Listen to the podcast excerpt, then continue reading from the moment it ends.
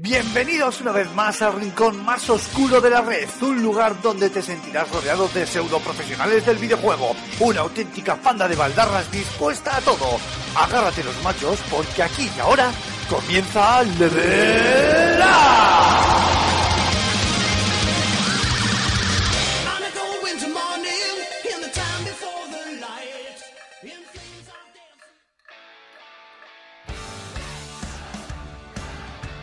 Hola, hola, muy buenas a todos. Esto es Level Up, el podcast de videojuegos de FS Gamer. Yo soy Antonio Santo. Esta semana voy a estar una vez más al frente de, este micro de la revista, del podcast, de la tertulia, porque Alfonso Gómez y Iman Alonso están perdidos y desaparecidos en combate. Ellos son los directores habituales de este programa, pero me acompañan dos tertulianos, dos compañeros de lujo, como casi siempre. Marc Fernández, ¿qué tal estás, Marc? Buenas, pues muy contento. Eh, la semana pasada hablamos de juegos de lucha, hoy también toca hablar de Tekken el E3 está próximo y no es programa Frankenstein, así que todo correcto.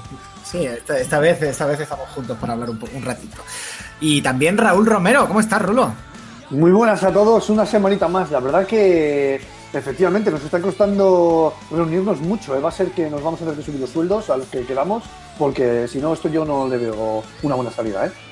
Yo, esto hay que contarlo un poco a los oyentes. Claro, el mundo de la industria del videojuego va por, va por ciclos. Sabemos que hay pues un par de picos a lo largo del año, principalmente el E3 y, Navidad, donde se concentran la mayor parte de noticias, lanzamientos, etcétera, etcétera. Eh, luego hay momentos pues, donde salen X juegos. En otoño salen los juegos deportivos, salen los Call of Duty y demás, con lo cual también hay bastante movimiento. Y hay semanas en las que no pasa absolutamente nada que son normalmente las dos tres semanas antes del E3. ¿Por qué? Pues porque todas las noticias se están guardando para el E3.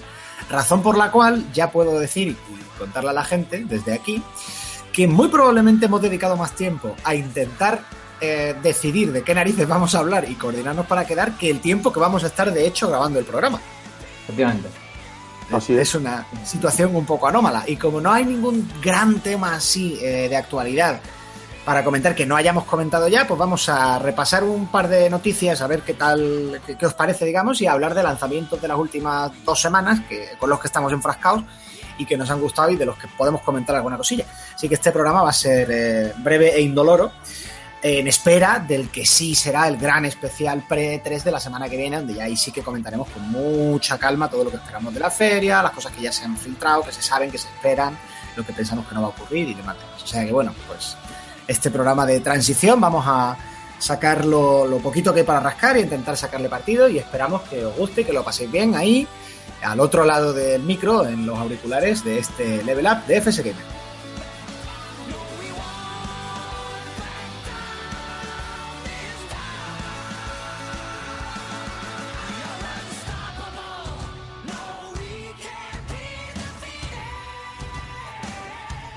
Bueno, primer tema del día.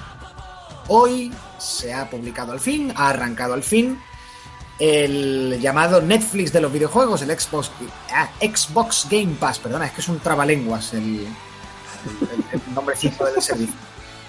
Eh, sí, sí, me, cuesta mucho decirlo. Xbox, es como si, lo, si, lo dices tres veces te aparece el mayor Nelson debajo de la mesa. Joder, así que da miedo. A ver, hago un breve recordatorio porque esto es, lo tratamos eh, con, bastante calma en el programa número 6 de esta temporada, el 3 de marzo.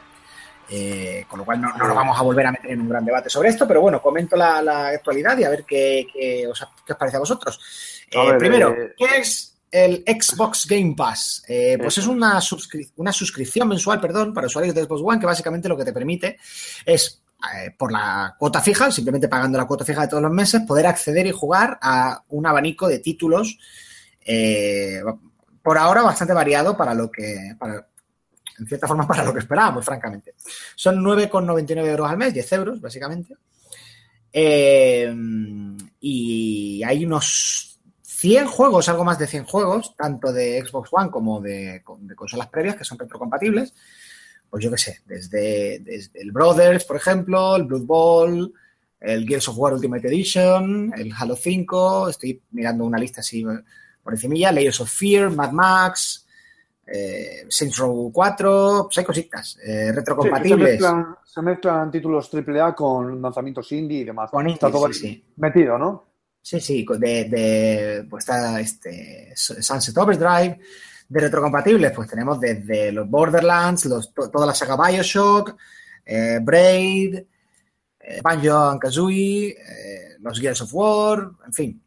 para aburrir, para aburrir. Tiempos para aburrir. Antonio dándonos una clase de pronunciación en inglés. bueno, no, la mía siempre es una pronunciación un poco mixta, pero bueno. Eh, en teoría, la selección esta de juegos se irá ampliando y renovando.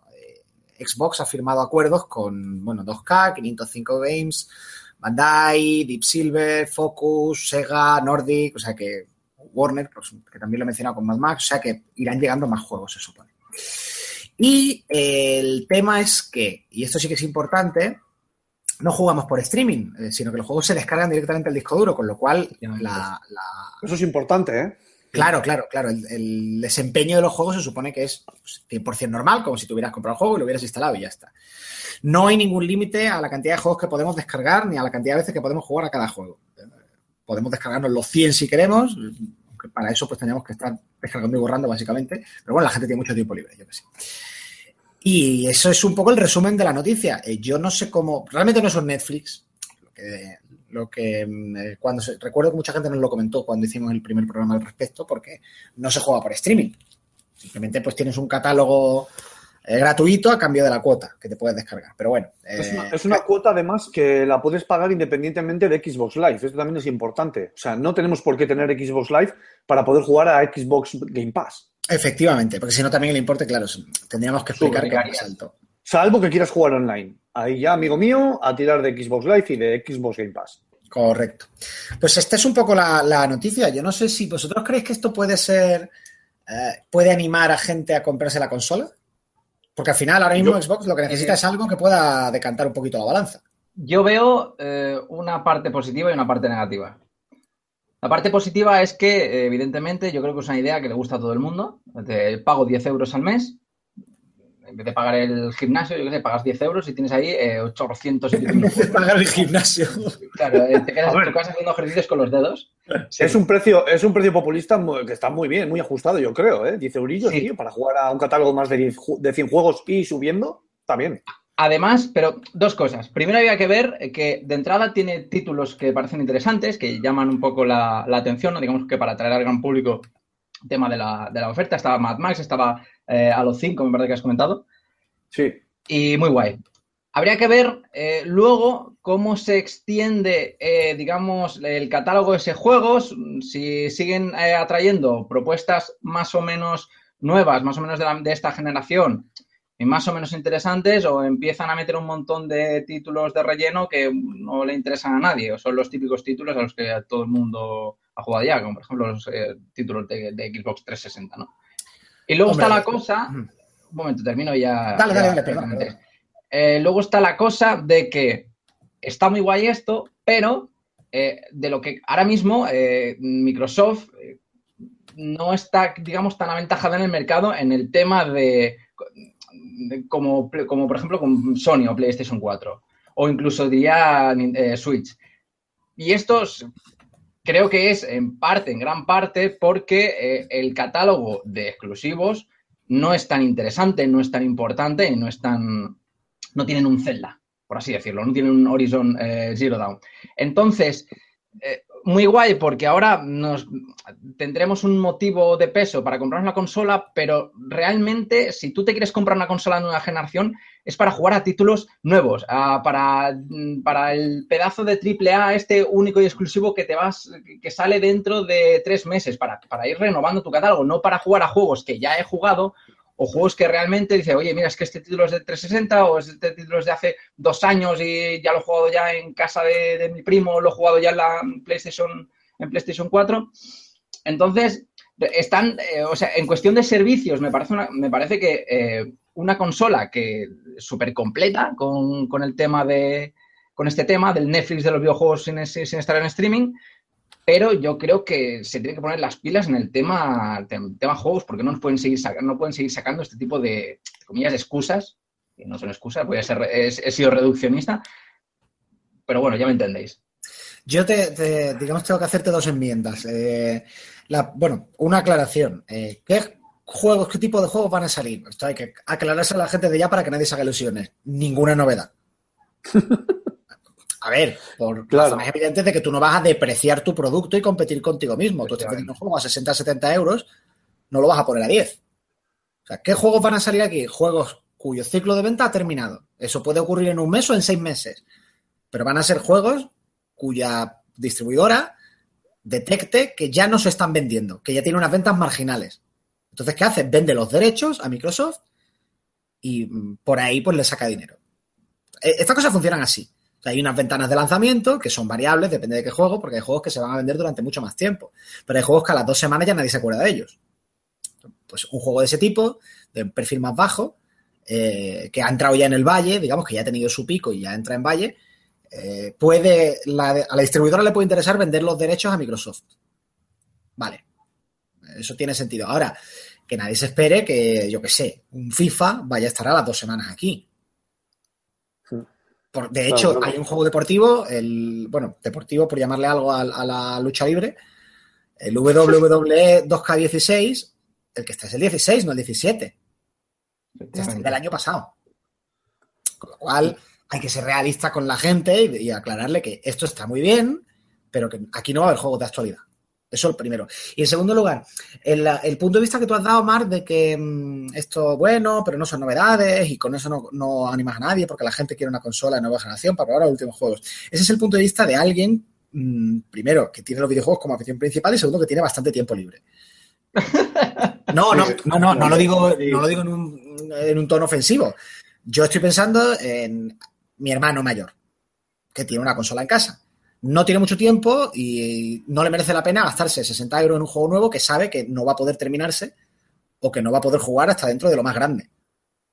Eh, con lo cual a él realmente que un juego no sea novedad le importa un pimiento. Este tipo de servicio yo creo que va más orientado a ese público un poco casual que dice, yo para qué me voy a gastar 60 euros en un juego si no lo voy a poder jugar o no me lo voy a poder acabar, no le voy a sacar partido. Pero que se puede decir, pues mira, 10 euros, pues son tres cañas. Son tres cañas que me quito y si un día tengo ganas de tal cosa, otro día tengo de tal otra. Y puedo probar cosas diferentes. Para ese público sí es un buen producto. Sí, pero ahí no está el mercado principal, eh, por así decirlo. No, ahí no está el mercado, el, mercado core. Millones y millones de, unidades las primeras 48 horas y que eso es lo que realmente eh, hace que mueve el mundillo y mueve no, no, no, no, no te confundas. Ahí, no está el, el, mercado, lo que se llama el core, o sea, el, núcleo, pero eh, la pasta ahora mismo las consolas no está en tu core. Está en los jugadores ocasionales. O sea, cuando decimos, no, ha vendido 6 millones de, unidades, no sé qué juego. No hay 6 millones de jugadores core que echen un montón de horas, que se compren los juegos de lanzamiento, ¿qué tal? Es un montón de gente al que ese juego en particular le ha llamado la atención. El, el, grupo de gente que vive para los videojuegos, por así decir, es relativamente pequeño. Vamos, no por nada malo de los videojuegos, también los pequeños del cine, la literatura o la música. Es que la gente está a otras cosas. La pasta gorda, como demostró Nintendo con, con la DS o con la Wii, está en esa otra gente eh, que está por ahí que se puede gastar dinero en videojuegos en un... Eh, perdón, acabo de, mandar, acabo de darle un manotazo a mi micro.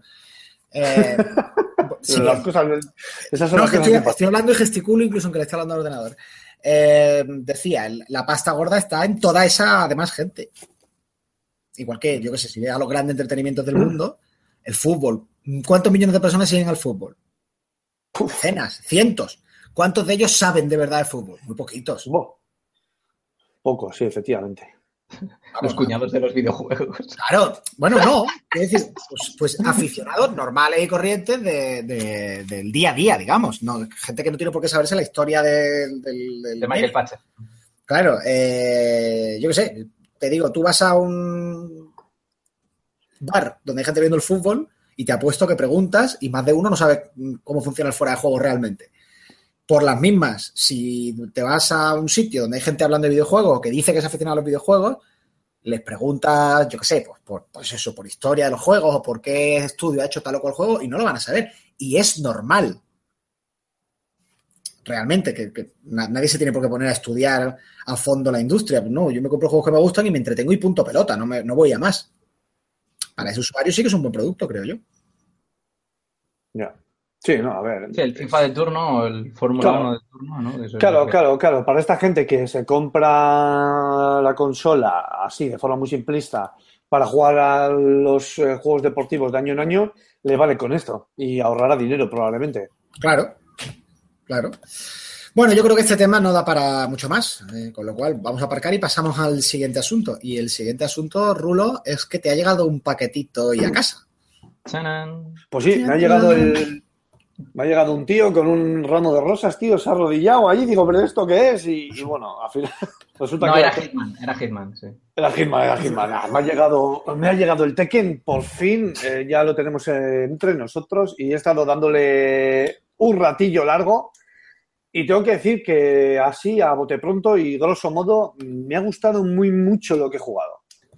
Quiero decir, em, tiene bastantes mejoras como para que realmente sea una muy buena continuación de la saga. es un, Tekken 7 redondo, vaya. Em, tenemos un gran roster de, personajes, un gran número de luchadores a los que poder eh, echar el guante. Tenemos opciones de personalización.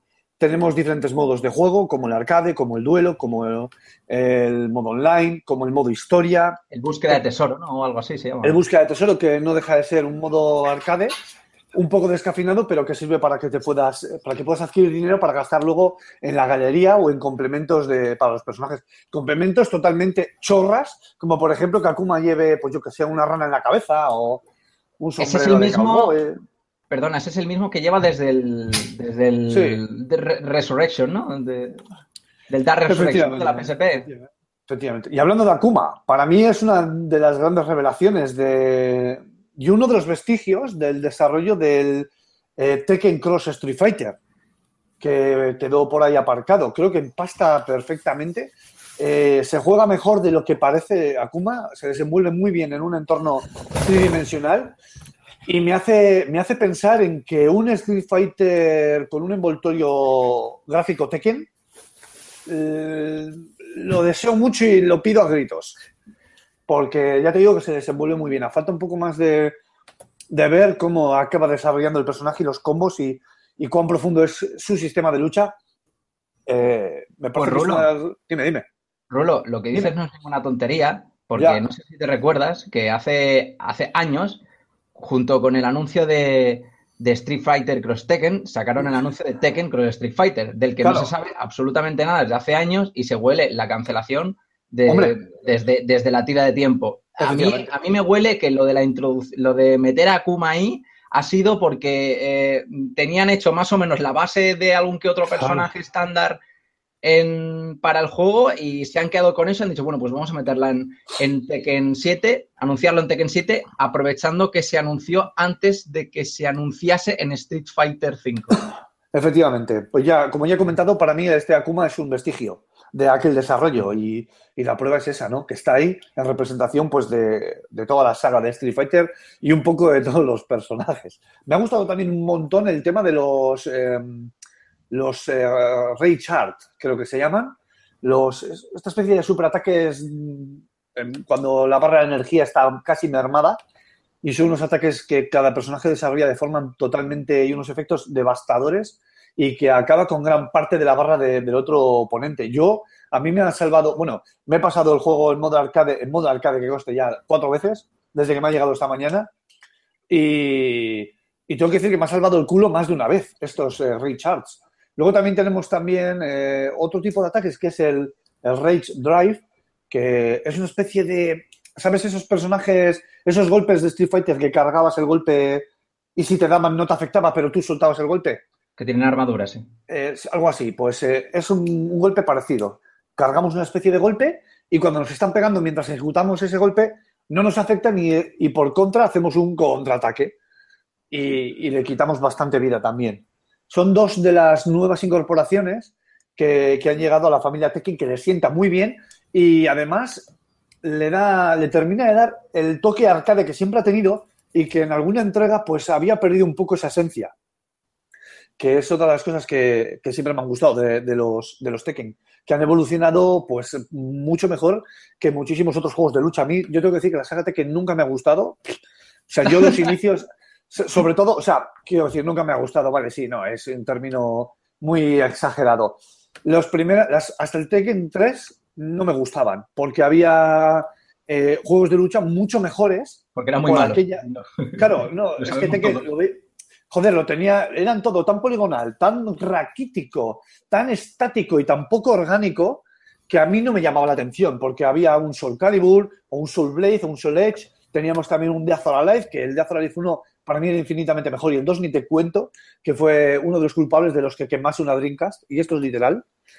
Eh, entonces, claro, digamos que ha sido un poco el Tekken la, el patito feo, ¿no? Para mí, para mí, ¿eh? de forma subjetiva. Eh, ha sido eh, un producto que no ha llamado mucho la atención y que, pero que poco a poco, a raíz de la tercera, eh, con la tercera ya pegó la explosión y según ha salido, han ido saliendo las, las sagas y las entregas, han ido mejorando en muchas eh, de sus partes en las que había vacíos, como un modo de historia un poco más sólido, darle mucho background a los personajes, interrelacionarnos entre ellos y sobre todo la profundidad que ya hacía gala de ya desde las primeras entregas, pero que ya explotó a partir de la tercera parte. Una profundidad de jugable, pues que para mí, salvo el Virtua Fighter, no hay ningún otro juego de lucha aparte de Tekken. O sea, fíjate Madre, te digo. ¿eh? coñazo el Virtua Fighter. Mira que Virtua Fighter está muerta. Pues te digo una cosa, Antonio, para los que nos gustan los juegos de lucha, Virtua Fighter es el verdadero simulador de combate.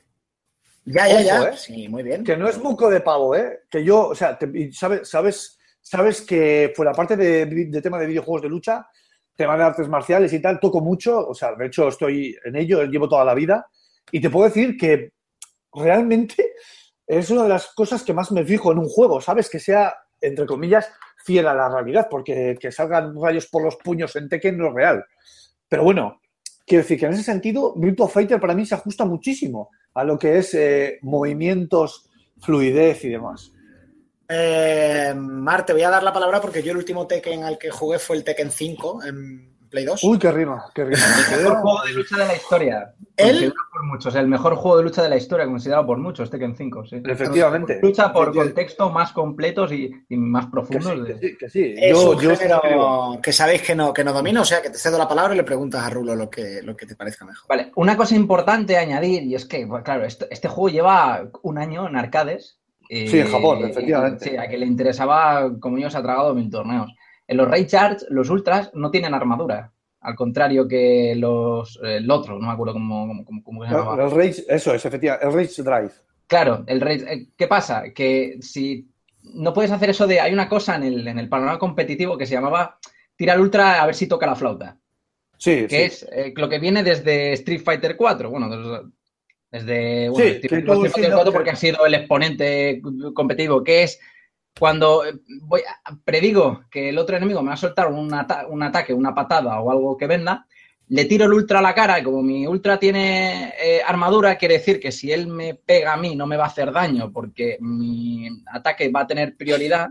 Entonces eh, le, meto yo el ultra y se lo come, ¿no? Y a ver si toca la flauta, a ver si, a ver si hace. Aquí no, aquí, no, efectivamente. Aquí no, aquí si, tienes poca vida, y te meten una patada baja, aunque tienes tú el ultra, la patada baja te la vas a comer y te vas a comer el daño. Sí, efectivamente. Por eso es mucho más fácil que cuando vas a tirar el ultra, el ultra, lo que yo me, por lo que yo me he dado cuenta, lo hagas mientras se ejecuta un combo. Quiero decir, ya la desesperada. Te están arrinconando, te están pim pam pim pam y tienes la barra para hacer este Rage Art, este, este ultra. Pues tú lo tiras. ¿Por qué? Porque sí que es mucho más sencillo quizás que entre golpe y golpe en el combo entre. Entonces, no voy a no, sé las probabilidades que hay, pero eh, alguna vez me ha, me ha servido. O sea, ha entrado bien y pues entre una técnica de pierna a nivel alto y un puño que tira en el siguiente combo, como hay mucho recorrido porque la, pierna la ha levantado hasta arriba, la tiene que bajar para soltar el otro, aunque la animación se corte, eso es un combo, eh, entra. El ultra entra. Entonces, eh, me gustaría ver, a ver qué pasa en esto. Bueno, a, ver qué pasa, no. Eh, ¿cómo, ¿Cómo se gestiona esto en los torneos, en los eSports? ¿Sabes? ¿Cómo, ¿Cómo los utilizan, cómo los gastan? Porque he visto, la verdad que he visto pocos ¿eh? de, de Tekken. Bueno, pues lo meten, tú imagínate que son una serie de, de, jugadores profesionales que si se enfocaban en la saga, se han enfocado siempre en la saga Tekken y nunca han tocado en Street Fighter, pues eh, lo de los ultras es como algo nuevo, ¿no? Entonces lo meten cada dos por tres. Y aparte que es, que es una herramienta muy útil, sobre todo para cuando las fases finales del combate llegan, ¿no? Como lo que tú dices, no tirarlo tan a la flauta, pero sí eh, meterlo un combo que es dentro de, lo suyo. Yo he escuchado. Efectivamente. Y... Bueno, sí, termina, termina. Ya dale, dale. No, no, eh, nada, para terminar, eh, que una de las cosas que más me ha llamado la atención y que para mí le da ese, ese dinamismo a los combates es que cada vez que hacemos, que nos golpeamos los dos a la vez, o que esquivamos en el último segundo un golpe, o algo, ¿sabes? O que hacemos un, un golpe especial y demás, la cámara hace un zoom exagerado al golpe. Pero es tan rápido que no afecta. Sí, no afecta la jugabilidad para nada, pero ayuda a que el jugador se lo flipe. Entonces, ya me he rasgado yo las vestiduras un par de veces aquí con algún esquive en última hora porque luego he contratado y demás. Eso está muy bien y es un recurso que pocos juegos están utilizando. Creo que el Bloody Roar de PlayStation 2 lo utilizaba, creo. Y, y la verdad que le sienta como anilla al dedo, le termina de dar la espectacularidad. O sea, si ya era espectacular los Tekken, pues ahora más todavía. O sea, es, para verlo con vuestros propios ojos. Es verdad, el, momento Matrix, es la hostia, sobre todo para partidos eh, competitivos. Pues eh, yo precisamente ayer estuve escuchando, eh, bueno, estuve leyendo por Twitter a un, a un chaval que es, bueno, es jugador profesional de Black Blue aquí en España, es yo creo que de lo mejorcito que tenemos. Y hablando de, Tekken, porque siempre le había gustado mucho la saga Tekken, y decía que Tekken 7 la había estado jugando. Y a pesar de que tenía algunas cosas que le gustaban bastante, había otras cosas que no. Dice que es un Tekken que baja, en cuestión de contenido, baja un poco la calidad o, bueno, em, baja un poco de nivel con respecto a Tekken Tag Tournament 2 que Tekken Tag Tournament 2 era un juego que, yo lo veía normal, ¿no? Porque Tekken Tag Tournament 2 es un juego que era muy, muy, que había salido muy, muy completo, con un, con el roster más grande de la historia de la saga Tekken y con muchísimo, muchísimo contenido. De que aquí no había tantos personajes, había hay personajes anunciados, DLC, que eh, Jarada había dicho en Tekken Tag Tournament 2, no, nunca voy a cobraros por un personaje. Ahora sí, y que eh, con el tema de la, a lo mejor de la personalización y demás, e incluso eh, temas jugables, ya no iba a ser lo mismo, iba a bajar eso, un escalafón de, de, calidad. Yo no sé si tienes la misma sensación después de haber jugado Tekken Tag Tournament 2. A ver, es, es evidente que, después de haber jugado Tekken Tag Tournament 2 te metes al roster, al roster de, personajes y no es que quede desangelado, porque para mí son más que suficientes. Ahora mismo el número exacto no te lo sé decir. Pero ya de primeras son, muchos, son muchos, pero, y además eh, pues está, está muy bien repartido y es muy variado. Pero no es el del Tekken Tag Tournament 2, que era un sin de personajes, y, este, pues yo creo que son un poco los más representativos y los justos. Eh, evidentemente, que se cobren por DLC por personajes, está claro que, se va a hacer. Es algo que es tendencia en el, en el género de la lucha y claro, ¿cómo no van a aprovechar eso? Los que son jugadores eh, acérrimos, pues probablemente pues pasen, pasen por caja. Y bueno, pues a ver, a mí no me gusta, pero puedo llegar a entenderlo. Nos han dado un poco lo justo para jugar y, que podamos eh, tirar durante mucho, muchísimo tiempo con contenido y que tengamos la opción de, si quieres o no, expandir ese contenido. Entonces, pues bueno, ahora todo depende de lo que cobren, pero esto ya es otro debate. Una de las cosas eh, que me gustaría hablaros es del modo VR, que también he probado. Porque el juego viene con Perdón, perdón, perdón. Eh, sí, sí, sí, sí, sí, sí, sí, ¿Cómo? Pero no es como el del DOA, que es para verle, la, verle las pechugas. No, no, A ver. Este es el juego de lucha que tenía que haber sido enteramente para VR, después de haber probado el modo VR. Porque es un modo que es, un, es el modo práctica, que tú puedes configurarlo para que el personaje tenga inteligencia artificial y combata contra ti eh, y ponerle dificultad a esa CPU, pero no deja de ser eso, un modo práctica. No avanzamos, no hay rounds, no hay tiempo. Eso para mí es un cagarro, porque yo creo que el modo VR hubiera dado mucho más de sí. Y creo que no les hubiera costado nada poner un parche para jugarte todo el juego en VR. ¿Por qué? Porque realmente es, potable. O sea, no marea porque la cámara, eh, tú que eres en la cámara, te conviertes en el verdadero espectador porque estás viendo en todos los sentidos y, y ves los personajes con ese volumen que quizás no aprecies eh, porque no es en realidad virtual, que es lo que siempre digo. Y la verdad que está jugando un combate entre Akuma, porque es la curiosidad, el, primero el que ha ido Akuma, contra Miguel.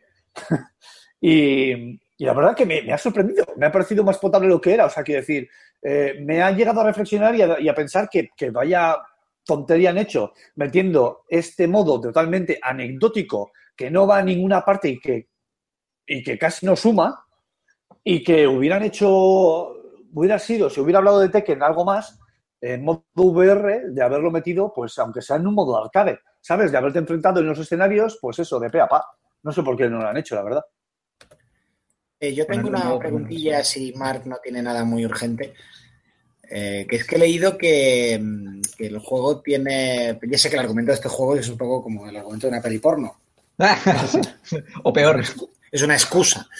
Pero he leído que es bastante culebronero, ¿no? Que, sí, hay de, de, bronquilla interna familiar. Sí, claro, claro, claro. Están ahí el clan Mishima. De hecho, el modo historia se llama la historia del clan Mishima. Entonces, ahí ya sabes que te vas a topar. O sea, al final todo gira en torno a lo mismo. Todos los personajes están relacionados entre sí y conectados de alguna manera eh, con ese eje, ¿no? En ese eje que es el Hihachi Mishima, Jin, Kazuya, etcétera. Entonces, aquí, esta va a ser el verdadero. Aquí lo que se cuenta es, creo que el verdadero final, ¿no? Del clan Mishima, por lo que he podido leer por ahí. Tengo aquí la edición, en las manos, la edición de, prensa, que te viene con un cómic muy chulo incluso, de, en fin, y creo que sí, que es la conclusión de, de lo que es el clan Mishima. Todavía no, no lo he jugado porque quiero hacerlo tranquilamente para poder hablar de una forma mucho más profunda, porque aunque sea tenga el, el argumento de una película porno, que efectivamente es así, pues lo mejor que tienen los, los, juegos de lucha como Tekken o incluso de Life no es en sí el conjunto del argumento, sino todo el trasfondo de cada personaje que hay detrás. Que yo creo que es lo que verdaderamente hay que valorar en un juego de lucha, más que el modo historia. Yo pensaba que ibas a decir el modo online. ya está. Que por cierto, también tiene, me he metido, evidentemente no hay mucha gente, porque creo que el juego sale el día 2 de junio, ¿no? Es... Mañana, mañana. Mañana estamos grabando esto. Mañana, mañana, hoy, mañana hoy. Mañana, nada, mañana, mañana tienes a la mejor la que Chloe de España. No, pero mañana hoy, recordemos la paradoja temporal. Ahí está. Esto lo grabamos hoy jueves 1 de junio y se está emitiendo hoy viernes 2 de junio. entonces, podemos decir que esto se publica hoy o mañana. Eh, el juego ha salido o saldría, ¿no? Eh, hubiera salido. me, recuerdo un capítulo de Big Bang Theory en el que se pone a hablar de temporales. efectivamente, pues, pues sí. La verdad que en breve, eh, para todos los que están escuchando, todos los espartanos escuchantes, tendrán la video review. Quiero hacer un directo del, juego, no voy a hacer modo historia, pero sí voy a jugar un torneo, un modo arcade en plan unos Oye, pues Avísame. Sí, a ver, eh, pues eso, en tanto en cuanto se, me, desenvuelvo un poco con todo, eh, me pongo con ello, lo anunciaremos eh, con tiempo. Guay. Pues si no tienes nada más así urgente que, mm, pues, ¿Te parecerá poco? Madre amor hermoso. Si solo me falta hablar del, modo, de, lo que son los gráficos y te, y te analizo y te puntúo el juego aquí en directo. O sea. pues pasamos al siguiente tema en breve, pero bueno, primero vamos a hacer una pausita, una pausa musical para oxigenarnos un poco y recuperar fuerzas para el siguiente tramo del programa. Nos vemos enseguida.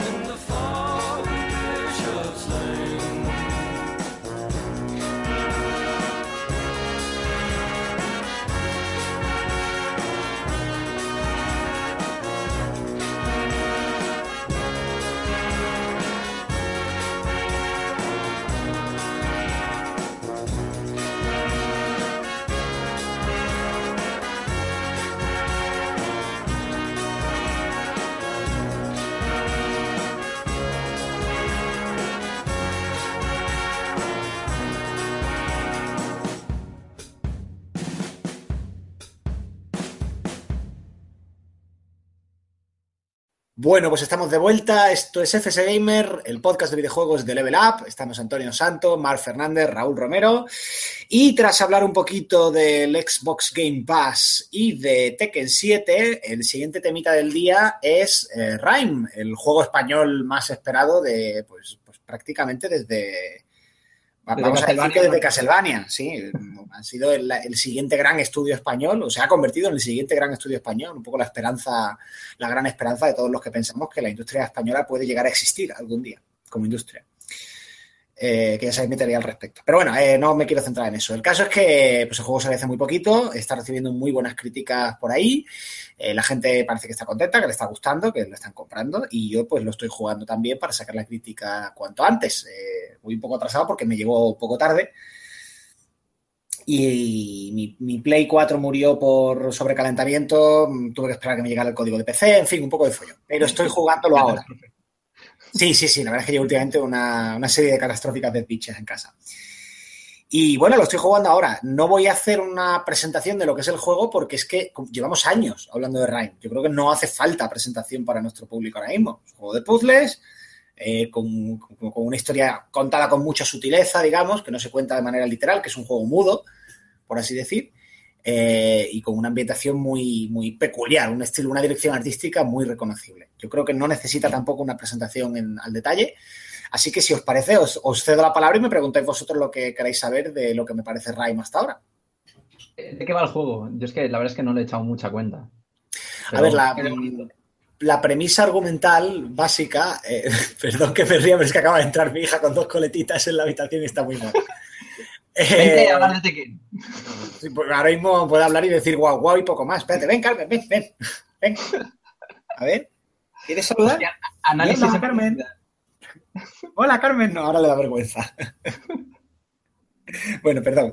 Decía, Rhyme eh, va, o la, propuesta argumental, la premisa argumental nos, pone en la piel de un chico eh, que aparece en la playa de una isla desconocida sin mucha más explicación. Vamos explorando la isla y resolviendo puzzles en nuestro camino para abrirnos paso y al ir abriéndonos paso por la isla vamos a su vez eh, descubriendo el trasfondo de esta isla, si bien no de una manera directa, sino eh, como ocurre en juegos en lo que utilizan la estructura, lo que yo llamo la narrativa de la, ausencia. No te cuentan una historia directamente, sino que te presentan las pistas que ha dejado atrás una historia que ya ha ocurrido. Y eres tú quien tiene que irlas sumando poco a poco. Y se intuye en los primeros compases, en las primeras horas del juego, que hay algún tipo de, historia, o de, más que de historia diría yo, de, alegoría eh, sobre, la, sobre la infancia y la familia y los recuerdos y la nostalgia. Yo creo que el juego, más que tener una historia como tal, lo que nos está presentando es una metáfora, es una alegoría sobre unas determinadas vivencias. Se supone, os ha comentado mucho, que hay una serie de revelaciones a lo largo del juego a las cuales yo todavía no he llegado, con lo cual no puedo decir claramente de qué va en ese sentido. A mí me... ¿Qué me sugiere a mí? Eh, cuando estuve en la presentación, en la preview en las oficinas de Tequila, decían mm, los responsables del juego que era, eh, que, un juego, que era un juego que había surgido de su recuerdo de las vacaciones en, lugares del Mediterráneo. En Mallorca, en Málaga, en Claro, el, tema es que yo soy de Málaga, entonces lo que para ellos es un recuerdo nostálgico de, una, de momentos muy puntuales de su vida, para mí ha sido la vivencia de toda mi infancia. Y es verdad que eh, hay ese punto de mm, el verano, el verano es eterno e infinito, la tarde no se va a acabar nunca, tengo todo el tiempo del mundo por delante y aquí tengo libertad, además, como, niño, para explorar, para jugar. Qué bonito. Eh, de manera segura, digamos, y imaginarme que esta, que esta casa en ruinas es un castillo o que estas rocas de la playa van a parar a, una isla virgen o, en fin.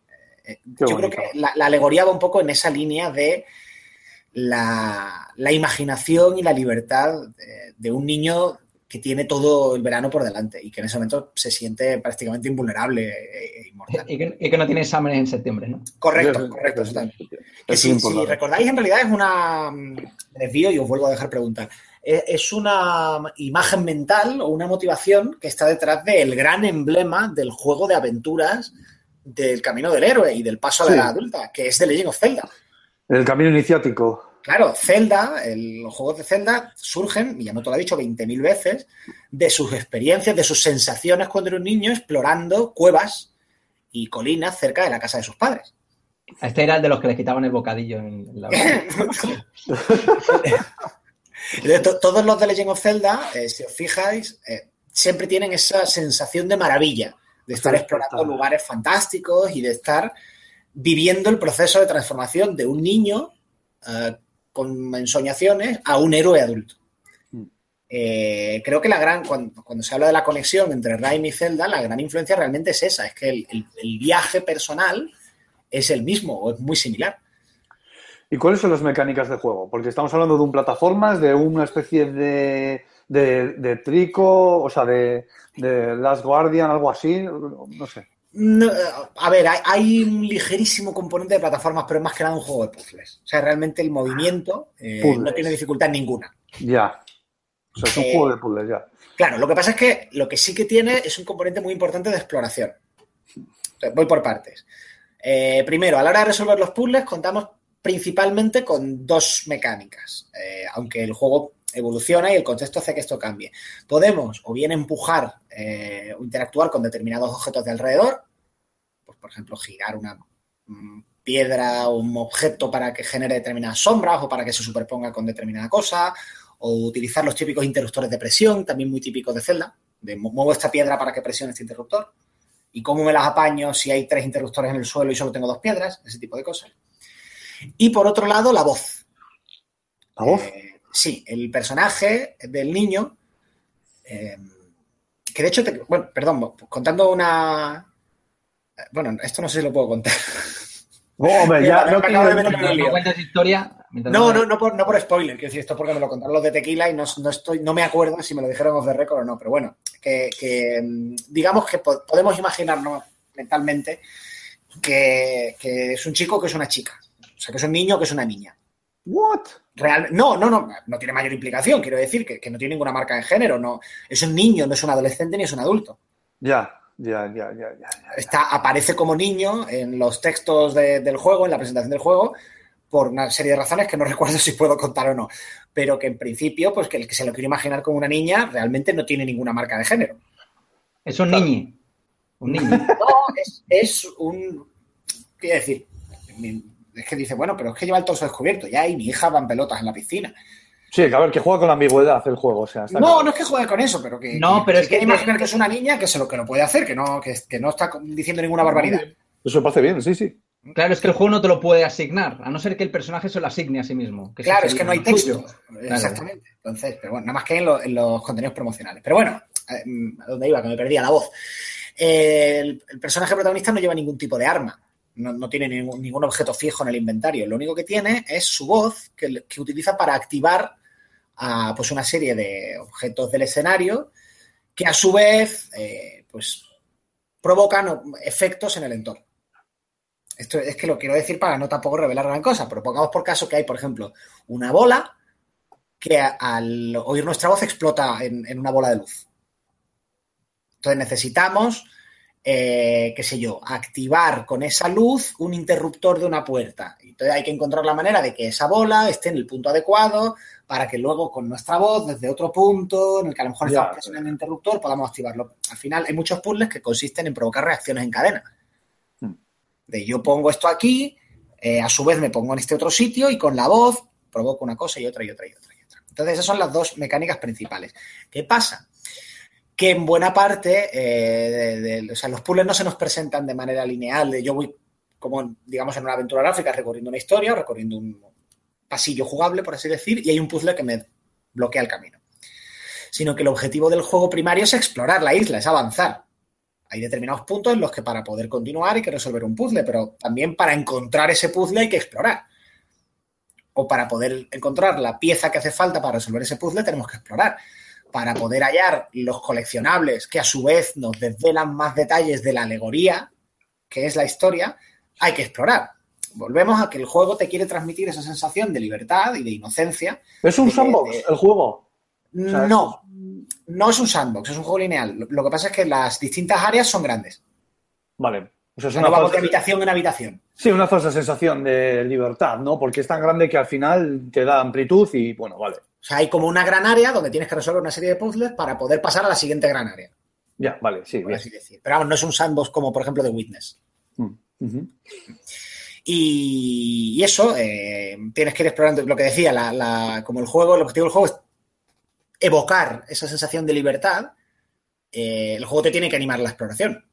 Si fuera un pasillo, realmente no, tendrías ninguna libertad como, como jugador. Y bueno, ya creo que ya contesté la pregunta a las mecánicas yéndome mucho por las ramas, perdón. El tema, el tema, del, aspecto técnico, porque he visto que los gráficos son como muy de dibujo animado, ¿no? Con mucho, mucho énfasis en los colores y ese estilo cartoon, ¿no? Sí. Aquí hay que decir dos cosas. Primero, en cuanto a la dirección artística, se ha hablado mucho de la, inspiración de las pinturas de Sorolla y de los pintores impresionistas del Mediterráneo, que precisamente eran, de Sorolla se decía que era el pintor de la luz, que era el primer pintor que había sabido pintar la luz, que es invisible. Eh, creo que es una influencia bastante indirecta. O sea, visualmente no está por ninguna parte. Mm, el juego no tiene un estilo impresionista. El impresionismo, para el que no esté muy puesto en historia del arte, primero, la técnica pictórica del impresionismo normalmente es a pinceladas eh, gruesas que se hace, se superponen colores, de manera que si tú te acercas mucho al cuadro, tú lo que ves son pinceladas gruesas y aparentemente torpes, de colores cercanos en la gama de, cromática, pero, pero, variados. ¿Por qué? Porque la idea es que tú te alejes del cuadro. Joder, macho. Fíjate, fíjate que yo pensaba que el impresionismo era mirar un cuadro y quedarte totalmente sorprendido. no, mira, tú, si, si queréis hacer la prueba de abrir en, Google Images, eh, Hostia, ahora, voy, ahora, voy, además. el, cuadro, el cuadro prácticamente fundacional del impresionismo, que es de, Monet, que se llama impresión, se llama impresión del sol naciente. Venga, oyentes, todos juntos. Apretamos, le damos pause al. al no, vamos. Ahora mismo estoy mirando que lo sepa. Hostia, si parece que han tirado un bote de pintura ahí. Si te alejas de ese ah. cuadro, yo, lo he visto en persona, o los núfares de Monet, que están en el Louvre, si te alejas del cuadro, te da la, te da la sensación de. ah, vale. O sea, o sea que, por ejemplo, el grito de Munch también sería impresionismo. No, no, eso es expresionismo. Es, es otro movimiento. La madre que me parece. Espera, me voy a alejar el cuadro. A ver, de cerca parece pixelado. Voy para atrás. Uy, Mirando, Tened en cuenta que normalmente son. Admirando arte desde Google. claro, es que evidentemente no es lo mismo. Normalmente son cuadros de formato grande que tú lo que tienes que hacer es ponerte pues, a una distancia, de manera que los colores de las pinceladas se fusionan entre sí y te generan una imagen eh, una sensación cromática diferente a la de los colores individuales. Madre mía, estamos yendo a menos, ¿eh? Según pasan los años. ¿Qué quieres que te eh, diga? entonces, el impresionismo, como estilo pictórico, logra capturar el, color, digamos, de la luz de un momento muy puntual del día, por así decir.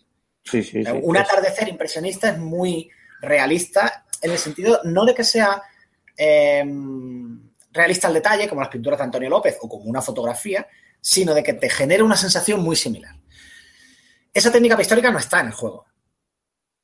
Pero evoca ella, ¿no? En primer lugar. Eh, en segundo lugar, Sorolla pintaba principalmente eh, en óleos.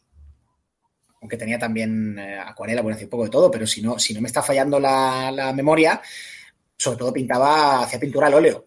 y el estilo, el tipo de color que vemos en Rime no es óleo, claramente, es más bien parecido al, wash, a la témpera.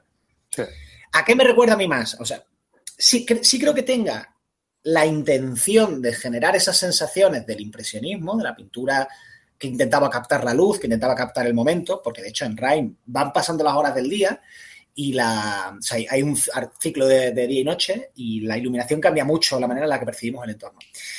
Eh, pero no en las técnicas. En las técnicas se parece mucho más eh, a, por ejemplo, a mí me da la sensación, al estilo del estudio Ghibli.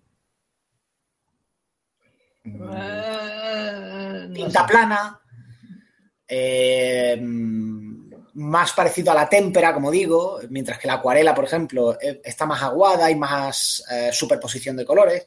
Y aquí los colores sí están muy diferenciados los unos de los otros. Es un, como un, cel shading, como los de los Zelda últimos, con esa cosa así un poco onírica y pictórica del estudio Ghibli. Más Wind Waker, ¿no? Sí, tipo, bueno, Wind Waker. Eh, Breath of the Wild, ¿no? Breath of the Wild, pues he dicho los últimos Zelda. Sí, sí, sí, es que efectivamente el último Zelda para mí es el juego que hubiera hecho el estudio, un estudio, el estudio Ghibli, o sea. Claro, pero vamos, que es verdad que yo creo que empezaron con una serie de referentes artísticos que se han ido eh, mezclando, mezclando, mezclando, mezclando y reelaborando hasta ser otra cosa diferente. Porque es que ya te digo que yo cuando puse el juego, digo, yo aquí no veo a Sorolla por ninguna parte, por mucho que se le haya citado. Oye, igual está como easter egg, ¿no? Aparece ahí él, Sorolla en persona. No, yo creo que una cosa es lo que un artista considere que le influencia, otra cosa es lo que luego sale en la obra. Ya, sí. Pero tú me has preguntado por el aspecto técnico. Sí, sí. Debo decir que artística sí me parece brillante. Técnicamente el juego va un poquito justo. Eh, por lo menos en la versión de PC que yo he probado, rasca. Yo tengo PCs potentes, eh, lo estoy jugando en el, principalmente en el portátil, pero es un Asus de estos Republic of Gamers, mm, con su GeForce, con su i7 y tal, y lo pongo en medio. Oh, ya. O sea que. Y en mi sobremesa, que el Doom tira en ultra, el juego en ultra pega alguna rascada de, frames. O sea, que empecé por lo menos le hubiera hecho falta un airball que otro en cuanto a... Sacarán un parchecito y lo arreglarán. Sí. Esto es lo de siempre. Eh, pero bueno, esto es comprensible en el sentido de que optimizar un, código para que te vaya muy bien y tal, al final ese tipo de optimización técnica te requiere no solo un, conocimiento técnico, sino también un tamaño de equipo de, de equipo humano considerable. Hmm. O sea que quizá, pues ahí eso ha estado un poquito fuera del alcance de tequila. No es nada dramático, ¿eh? También no, impide la jugabilidad, no molesta. Realmente las diferencias entre eh, ponerlo en medio o ponerlo en ultra son bastante sutiles, porque el propio estilo artístico del juego, pues eso no estamos hablando de un Call of Duty o de un Doom, que tiene millones de polígonos súper detallistas. Aquí son tintas planas que soportan perfectamente que se baje un poco determinados elementos técnicos. O sea que el juego no, sufre. Pero bueno, eso técnicamente, pues ahí se nota que el gran fuerte de tequila, en este caso ha sido el arte. Eh, no, la potencia. A mí es que fíjate que me recuerda mucho al prota de Ico. Eh, va muy en esa línea de juego, ¿eh? Yo creo que hay una inspiración muy clara. Ten en cuenta que uno de los diseñadores que han estado al cargo del juego, Kevin Cerdá, eh, siempre cita los juegos del Timico como uno de sus referentes. En cuanto a música. La música es una auténtica pasada. El compositor de la banda sonora, o uno de los compositores, creo que es David García, un compositor español. Eh, la, música es una genialidad. Vamos, que merece la pena eh, comprársela, aparte del juego. Está, pues ya, ya tengo ganas de. El juego está ya entre nosotros, ¿no? Está a la venta ya. Hace una semana creo que salió, ¿no? Pasada, efectivamente. Luego sí, os digo también el, el, tema puzzles, los puzzles que tiene. Eh, en general están bien diseñados, creo que hay alguno em, que falla en, autoexplicarse. Eh, digamos, el juego tiene un ritmo muy, muy pausado, eh, muy tranquilo, pero fijo. Y hay veces que algún puzzle de repente te da la sensación como de que trastabillas un poco para pillar de qué va, pero en general están muy bien diseñados, no son muy difíciles. es un juego que está al alcance de cualquiera. No, no te hace falta ser un gran experto en puzzles para poder sacarlo adelante. Ya. ¿Y qué nos puedes contar de las...? Porque está para todas las consolas menos para Switch. ¿Tú crees que este juego encaja...? Eso es, pero ¿tú crees que encaja en Switch este juego? Quiero decir, por, por sí, idiosincrasia. Te diré que si hubiera, si hubiera estado disponible yo me habría pedido la versión de Switch. Ah, sí, directamente, ¿no? Sí, sí. Eh, no creo que hayan puesto nada para usar la pantalla táctil, francamente, pero... No, a ver, yo creo que ningún juego, ¿no? bonito en la pantalla pequeña y poder estar, pues ahora juego de camino a no sé dónde y ahora me lo pongo en la tele, me habría venido muy bien. Quiero decir, ya me lo habría pasado. Ya, sí, claro, hubieses tenido, claro, en esos ratos, es que es lo que tiene, es lo que tiene la Switch. ¿Y a qué precio, a qué precio ha salido? Ostras, pues ahí me pones en un brete. creo que precio reducido, no es, no es full price. Eh, pues un segundito, lo voy a comprobar. Sí, no, lo, estoy buscando yo también. No sé si Mark está buscando. Tengo... Empecé. En sí, me imagino que. PlayStation 4, 29,95. Sí, y empecé también, 29,99. Vamos. Joder, pues para el precio que tiene, me parece que. ¿Y cuántas horas vas, más o menos, de grosso modo? ¿Así? ¿Seis? ¿Siete? ¿Cinco? Pues yo llevaré. Yo calculo que debe de andar entre, entre 7 y 10, dependiendo de lo mucho que explores. Uf, eh, De lo torpe que seas. Yo debo de llevar una hora y media, un par de horas. Acabo de entrar en una zona en la que me hice la preview y la preview eché otra hora y media, un par de horas. Pues, pues cinco horas mínimo. Para un juego de puzzles tampoco me parece que sea una, duración cortita, ¿no? No, está bien, ¿no? los, juegos de, los juegos del Team Ico ya por... Eso es lo que te iba a preguntar. ¿Cuánto dura el trick? Sí, ¿no? O sea, este último The Last Guardian duraba seis horas, creo. Seis y media, siete. Seis, siete, seis, siete horas, sí. Te lo podías pasar en dos, uno todos. De las cuales dos discutiendo con el gato. Efectivamente. Oye, pues le voy a hacer. Ya llevaba tiempo detrás de este Rhyme y le voy a hacer un tic en la agenda. Y, y a ver si Yo creo que merece la pena, ¿eh? sin haber llegado todavía a, la parte supuestamente más sentimental o más poética. Eh, es un juego de los de terminar el día, ponerte una copa de vino, sentarte en el sofá, poner los pies en alto y, relajarte. Cuando me hablas de la. Antonio, cuando me hablas de la alegoría, de la alegoría del juego, me, me, viene a la mente Inside. Sí, bueno, a ver, la de Inside es otro tipo de otro tipo de tono y otro tipo de alegoría. Sí, totalmente, pero, pero, quiero decir, es ese tipo de juegos en el que realmente tienes ese mensaje por detrás de todo que te va contando, ¿no? Es ese tipo de juegos es eh, a ver, es ese tipo de juego en el sentido de que, mm, como pasa con un buen poema, el contenido no es una moraleja. Mm, chimpun chimpan, pórtate bien. Me refiero, no está tan claro. claro, yo te doy un mensaje, tú esto lo recibes, lo interpretas como quieras y te lo aplicas como tú quieras a tu vida. Y a cada persona le puede sugerir una cosa diferente. Ya, vamos, muy bien. Dentro de que, pues evidentemente, es lo que digo, para mí, como eh, como alguien que ha vivido eso como su infancia, probablemente significa algo distinto que para un sueco que se ponga a jugar a esto, que, que lo va a vivir como que aventura más exótica. Ya. Es que el trasfondo personal de uno cambia mucho. Y a lo mejor esa cosa de lo que para mí es una nostalgia familiar o una cosa así, para ese sueco que he citado, pues igual es, yo qué sé. Sí, que el punto de vista lo es todo, está claro. Claro, eh, pero bueno, eh, en cualquier caso, ya digo, yo, creo que es un juego que merece la pena. Para todo tipo de jugadores, además, más expertos, menos expertos, más aficionados al puzzle, menos aficionados al puzzle. Y un juego en el que da, gusto sentarse a jugar y, irse a vivir un rato. Vamos, teniendo que jugarlo por la noche, se da la, eh, anoche, antes de noche tenía que ponerme a jugar después de cenar, acostar a la niña y tal, y me decía mi mujer, joder, pero te tienes que poner a trabajar ahora. Digo, sí, bueno, es que me tengo que pasar este juego y tal. ¿Qué quieres que haga? ¿Qué quieres que haga, no? ¿Qué quieres que haga? No, no, no, no. A ver, me tenía que poner. En aquel momento, francamente, habría preferido acostarme. Pero es verdad que por lo menos, oye, pero por lo menos es un juego que me gusta. Que no, no me daba rabia decir, no me puedo acostar, me tengo que poner a jugar a esto. No, no, yo me, me tiré en mi sofá con los pies en alto y disfruté del ratito que, que estuve jugando hasta que me fui a dormir. Ojo que un juego que no sea civilización, este, que le guste es la hostia, ¿eh? Sí, sí, no, pero ya, no es, ya no es eso. Yo no, rara vez juego al Civi de noche, ¿eh? Porque no llevo con fuerzas. A eso me refiero. Esa cosa relajante y. Tauritón ahí, Antonio, tauritón. Y tal, eh, sienta muy bien. Sienta muy bien, apetece. Correcto. Correcto. Bueno, yo recomiendo desde aquí. ¿Algo más, chicos? Pues yo creo que le has dejado clarinete a falta de echar el guante a la review. Muy rico. Pues vamos a hacer otra pausita musical y nos dirigimos al tramo final del programa, que nos falta ahí José Carlos y, más cositas. Nos faltan más cositas todavía que tratar. Y los comentarios. Por eso, pues digo que nos faltan más cositas. Ahora volvemos. On veut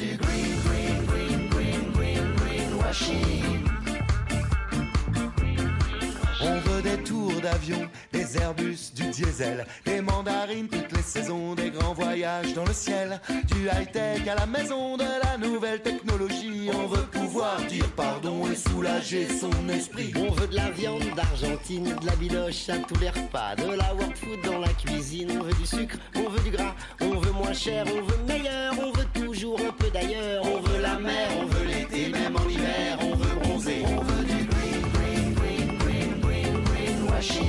c'est nous les as, les Pinocchio du marketing. On veut du green, green, green, green, green, greenwashing. On cache les galets sous le sable, on veut des plages de sable blanc, du réseau pour nos portables, on voudrait quatre bars tout le temps, des orgies raisonnables, des grands échangeurs de béton et des amis toujours joignables. On veut des baleines et du thon, on veut du green, green, green, green, green, greenwashing.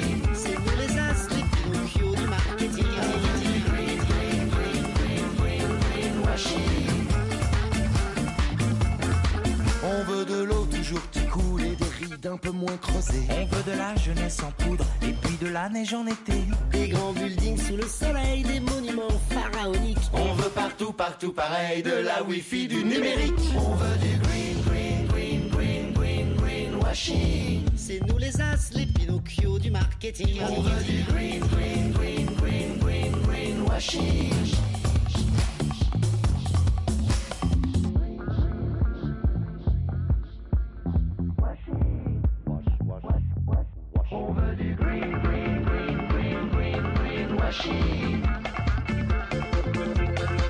On veut des lessives sans phosphate, des shampoings tout organiques. Des forêts pour nos 4x4, du charbon dans nos cosmétiques. Des slogans abusifs, plus blanc que blanc, plus vert que vert. Mascarade écologique pendant qu'on shoot au nucléaire. On veut du green, green,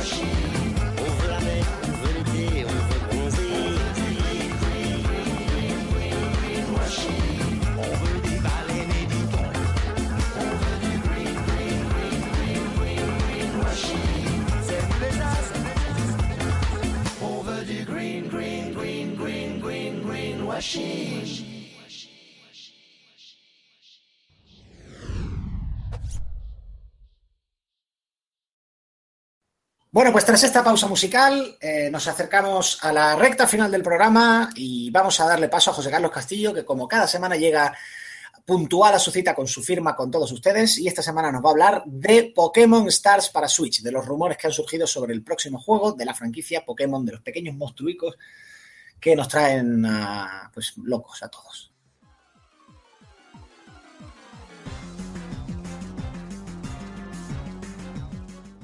Monster Hunter irrumpirá en Nintendo Switch convirtiendo su última entrega para 3DS.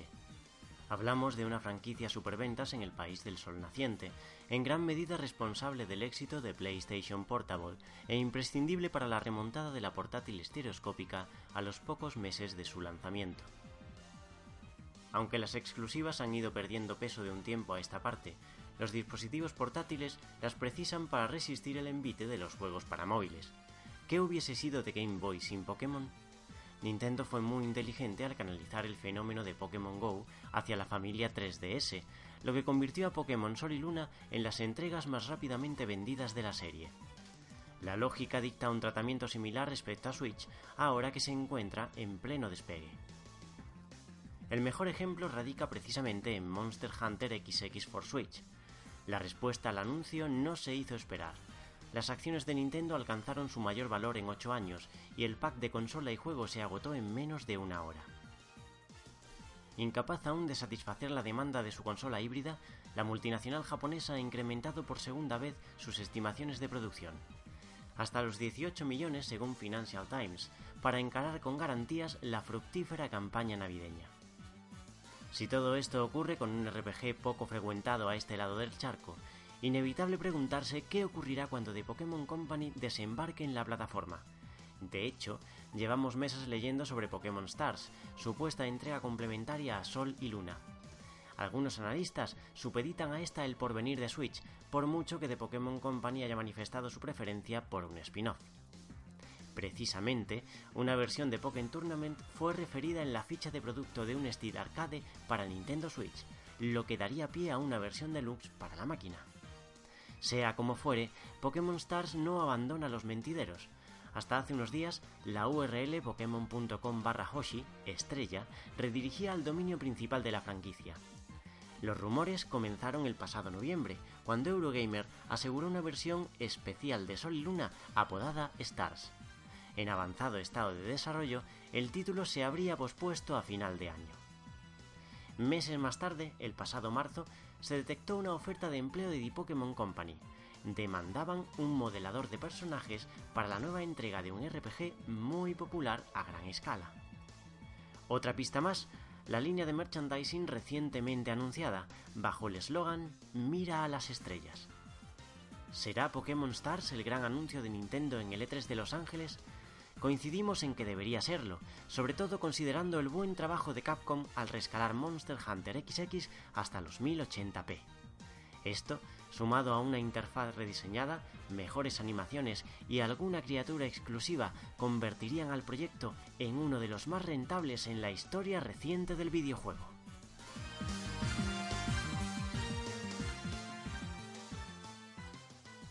Muy bien, muchísimas gracias, José Carlos. Y ahora, Marc, eh, la semana pasada nos quedamos sin Rincón del Oyente y esta semana tenemos una deuda con los oyentes. Hay que darles paso para que nos cuenten todo lo que nos tienen que decir de las últimas semanas. Así que eh, te cedo la palabra.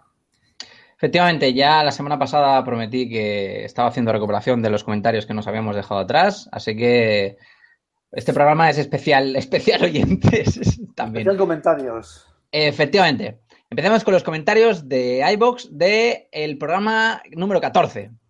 Dice The Crow, dice Far Cry 3 es un buen juego de mundo abierto, pero un shooter mediocre. Como juego de disparos, el primer Far Cry de Crytek le da mil vueltas, al menos en PC. Saludos. Oh, No, no sé, a mí me gustó mucho Far Cry 3. A mí el Far Cry 3 me gustó, ¿qué quieres que te diga? Me pareció un buen juego. Un buen juego de acción, con un buen, con un buen ritmo, no sé. A mí, fíjate que fue el juego que me.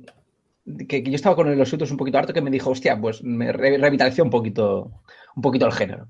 Ya, ya, ya. Pero bueno, gustos. Sí, está claro. Eh, Rojirrim, que tenía ahí un debate intenso con, ha hablado con Aymar, lástima que Aymar no está, pero bueno. Me Eh, bueno, el muy nombre de este oyente. Rojirrim, Rojirrim. Sí, efectivamente. Dice, bueno, muy agradecido por la aclaración que disteis, pero como bien decís, la página no es oficial, al igual que este programa tampoco lo es, con lo cual tendré que tomar la información que dais exactamente igual. Un abrazo para todos y gracias por tener tanta paciencia con mis críticas. ¿What? Tú ten paciencia también con, con nosotros, Roger. Gracias. Otra cosa, tenéis razón, el canal del podcast es de ustedes y se lo tiráis como y cuando queráis. Y mis críticas son mías y me las tiro cuando quiero. Gracias. Oh, Pues sí. de nada. De Eh, nada. eh, eh, eh, efectivamente, aquí por follar, que, que no falte. Efectivamente.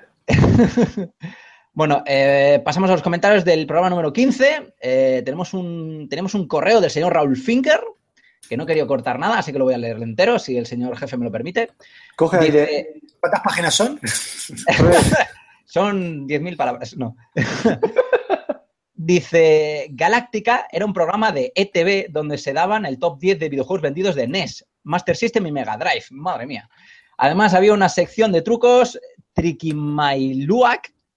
La diferencia con cierto programa que el señor Mark Royan comentó algunas veces que daban en TV3 era que chicos de escuelas iban a jugar para competir por llevarse un Mega Drive. Me acuerdo porque yo siempre quise participar y no pude. Además, el programa era anterior a Super 1. Así pues, en el PIN ETV ponía, madre mía, ponía un stand para jugar a la Mega Drive con juegos como The Terminator, Castle of Illusions. Juegazos. Además, Bueno. el programa era un expositor de los periféricos de la Mega. Se jugaba al Space Harrier con una silla en vez del, del control pad al Alien 3 con un arcade stick y al Amenacer con el juego Matacucarachas. Dice también, Rulo, mi problema es que tengo la maldición de- de Hall de Elementary, demasiada buena memoria. Esto puede ser bueno para comentar anécdotas como esta, pero también me impido olvidar pasajes como los 10 años de bullying que sufrí en la escuela o en el instituto y en el momento de trabajo. Venga, venga. madre Ojalá pudieras, ojalá pudieras ser un señor del tiempo, como comentaste, para poder regenerarme y cambiar por completo. Ahora mismo soy el personaje que celtas cortos describen como la celda del tiempo. Y añade un apunte final que dice ayahuasca, se dice baldarras con L. En euskera significa a tope, patoso, desmañado, desgarrabado, desaliñado o, descuidado. Vamos, lo que somos nosotros, una panda de baldarras. Lo dice porque, porque ayar, ayahuasca nos llamaba... Un- eh, un abrazo a Finker desde aquí, de todas formas. Sí, antes sí. de- que sigas. Exacto. Gracias por Eh, el correo. Sí, muchísimas gracias por correo, porque correos, como ya ves, no, no nos mandan, no nos quieren mucho, solo a ti, así que a ti te queremos el doble. Lo, decía lo de Baldarras porque en un comentario anterior nos llamaba Bandarras, que Bandarras, por cierto, sí que existe y se dice en Cataluña. Ah, sí, ¿eh? ¿Y, qué, Sí, y, sí, qué- en ba- un Bandarra es como, bueno, es algo así, como un... y por ahí por Málaga, Antonio? Un chungo. Yo, un chungo. yo había oído bandarra en el sentido de, de chusmón, vamos, de maleante. Sí, un chungo, un chungo, sí. Bueno, en cualquiera, cualquiera de los calificativos se ajusta perfectamente a lo que somos nosotros. O sea que. Sobre en todo cualquier yo. caso, efectivamente. Eh, no sé si lo sabéis, pero el- cuando se refiere a PIN, eh, por los que- porque claro, es el único que es del norte de los que estamos aquí soy yo. El PIN es el parque infantil de Navidad. O sea, es un sitio donde. Portilandia. Eh, pero a lo burro. Y, y, vamos, es el, el- el terror de los padres, porque dejan los niños allí y, y es complicado buscarlos luego. Pues sí. Qué turbio suena eso. Ha, su- ha sonado muy turbio, efectivamente. Pero es que era así, tío. Así te forjabas como persona. Sobreviviendo en la selva. Oye, yo también soy del norte, pero de más para la derecha. ¿eh? Aunque ahora esté aquí abajo, aunque ahora esté aquí abajo, me ha pegado Bueno, céntrate en los oyentes, venga, que este es un- Venga, venga, eh, comentarios del programa eh, 16. Hipeados Game dice, chicos, ¿qué opinan sobre los modos para un jugador del ARMS? ¿Les convence para su compra? Saludos desde Argentina, colegas de podcast. Sí, sí y sí. Sí me convence para su compra. Me lo he pasado como un enano jugando al Global Test Fire. Y tengo que decir que el juego tiene bastante más eh, enjundia jugable de lo que parece. Ojo, ahí lo dejo, ¿eh? Va a ser el juego de lucha del año.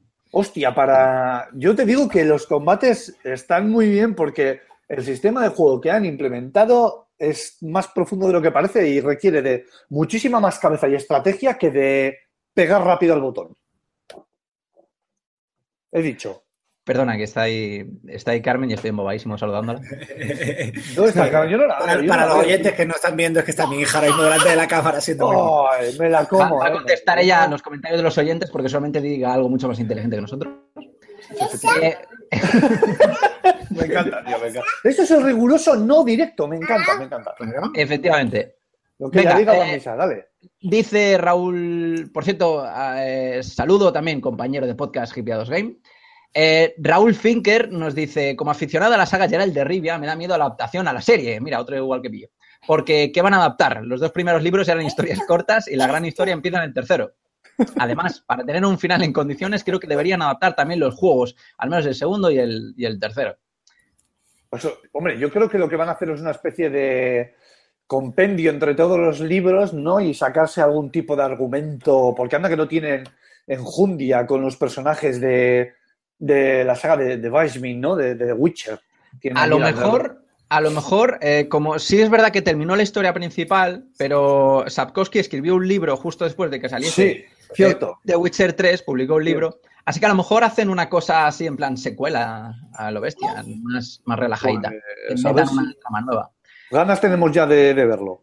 Efectivamente. Técnicamente luego leí que está que, lo- que la serie se va a ambientar en los libros, no en, no En nada que tenga que ver con el juego. No, los juegos no eran canon. Y ya lo dejó muy claro Sapkowski y está muy enfadado con los juegos porque no le han dado duro. Así que, por su culpa. Así que, nada. Efectivamente. Y así cerramos el programa. Ya ha dicho Carmen que ya está. Nos quedan los comentarios del 317, si la hija del jefe nos deja. Adelante, adelante. Dice, adelante, dice, Architect nos dice, según mi humilde opinión, Guilty Gear XRD Revolution, Re- Revision 2, creo que es Revision, es mejor, es el mejor exponente actual y hasta la fecha de lucha en 2D. Y en lucha 3D todo apunta a que posiblemente el rey eh, será de nuevo Tekken 7. Y lo curioso es que ahora mismo el género de lucha 2D tiene muchísima más competencia que los de 3D. Algo que era totalmente al contrario justo cuando este género, en sus 2D, pasaba por una profunda y fuerte crisis al inicio del 2000. Para mí, aún siendo el mismo género, no puedo meter el mismo paquete de lucha los 2D con el 3D. Efectivamente. Por poner un ejemplo, vendría a ser el comparar las mecánicas de un juego de conducción arcade con uno de tipo de simulación. Que sirva como ejemplo a lo que quiero explicar. Saludos, people. Sí, adem- además creo que la base, la base de, de- de jugadores de los anime 2D y los anime los juegos de lucha 2D y los anime fighting eso es muy diferente a la de 3D. Yo estoy de acuerdo con, Sí. Arque. Creo que lo, Yo también, lo mejor, yo también. sí, lo mejor juego de, la- eh, de- de lucha va a ser eh, de este año, a, pas- a pesar de que aún nos quedan por probar muchos, Guilty Gear y Justice 2. Eh, y Alarms. Eh, Franonti dice, estoy escuchando el podcast con auriculares y el volumen a tope y apenas se oye bien. la voz. Sí, bueno, ya, ya hemos Lo hablado. de decíamos antes of the record, eh, siento los problemas técnicos de esto de la semana pasada, es que si subía mucho el volumen sonaba un pitido súper desagradable y al final pues, tuve que sacrificar por algún lado. Lo Yo por eso ahora mismo le estoy chillando al micro que, te- que tengo, que tengo aquí para que no, no. En, en mi defensa solo puedo decir que por lo menos los tramos en los que hablaba solo yo, que eran los que estaban mal de volumen, son muy escasos. O sea, el resto del programa, si alguien se paró en el primer minuto porque no lo oía bien, le animo a que lo vuelva a intentar. A que siga. Muy bien, pues Y que, ahí suba- está. y que suba Hola. el volumen. Eso- Ayahuasca dice. Ayahuasca dice, hola bandarras, mira, aquí es donde lo decía. Pues ha estado bien el programa Frankenstein, muy interesante la entrevista, abrazotes. Un abrazo para ti también. Pues muy, eso, un abrazo. Compañero bandarra, Uno de los- Uno de los fieles. efectivamente. Sí. Y por último, eh, y no por ello menos importante, Castec dice, buenas, gran Frankenstein de programa, un par de cosas, subir el volumen del audio porque no se escucha aún poniendo el volumen a tope Y otra cosilla, ya tenemos sucesor de juegos de tenis y nadie pregunta por Top Spin, XD. Joder, es verdad, macho. el- los juegos de tenis que son para nosotros algo totalmente. Es como si me pongo a jugar yo al Civi, ¿no? O sea, me- no sé ni por dónde me pega el aire, pues esto es igual. Sí, creo que son nuestros, nuestros souls los, los juegos de, de, Sí, sí. de- de tenis. suscribo. sí, sí. Na- nadie puede ser bueno en todo. Efectivamente. Bueno, pues ya hemos terminado los comentarios de, de, de- iba a decir de la semana anterior, pero no, de, de- desde el Del mes programa- anterior. del mes anterior, básicamente. Eh, muchísimas gracias. Nosotros aquí cumpliendo, leyendo todos vuestros comentarios y no hemos resumido ninguno. ¿eh? Eso es, es importante. Así que seguid mandándonos eh, comentarios, correos y a lo mejor en un futuro, con nuevos cambios que ya hablaremos, metemos alguna cosilla interesante.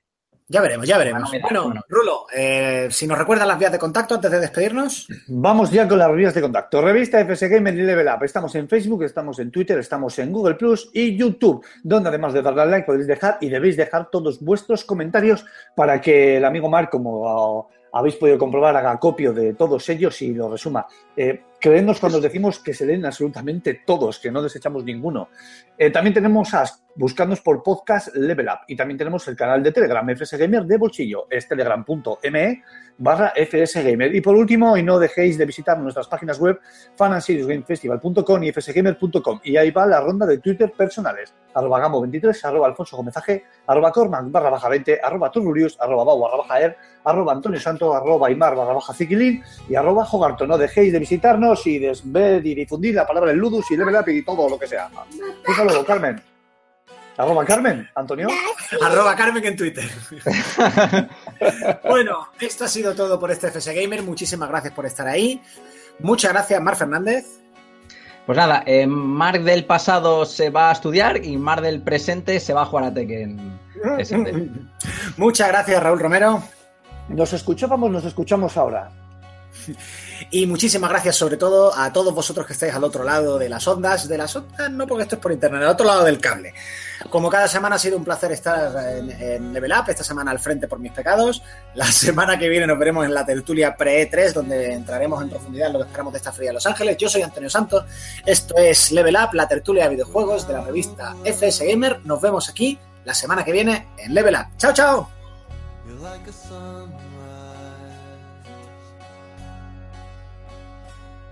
Like a sun. You're like the young bird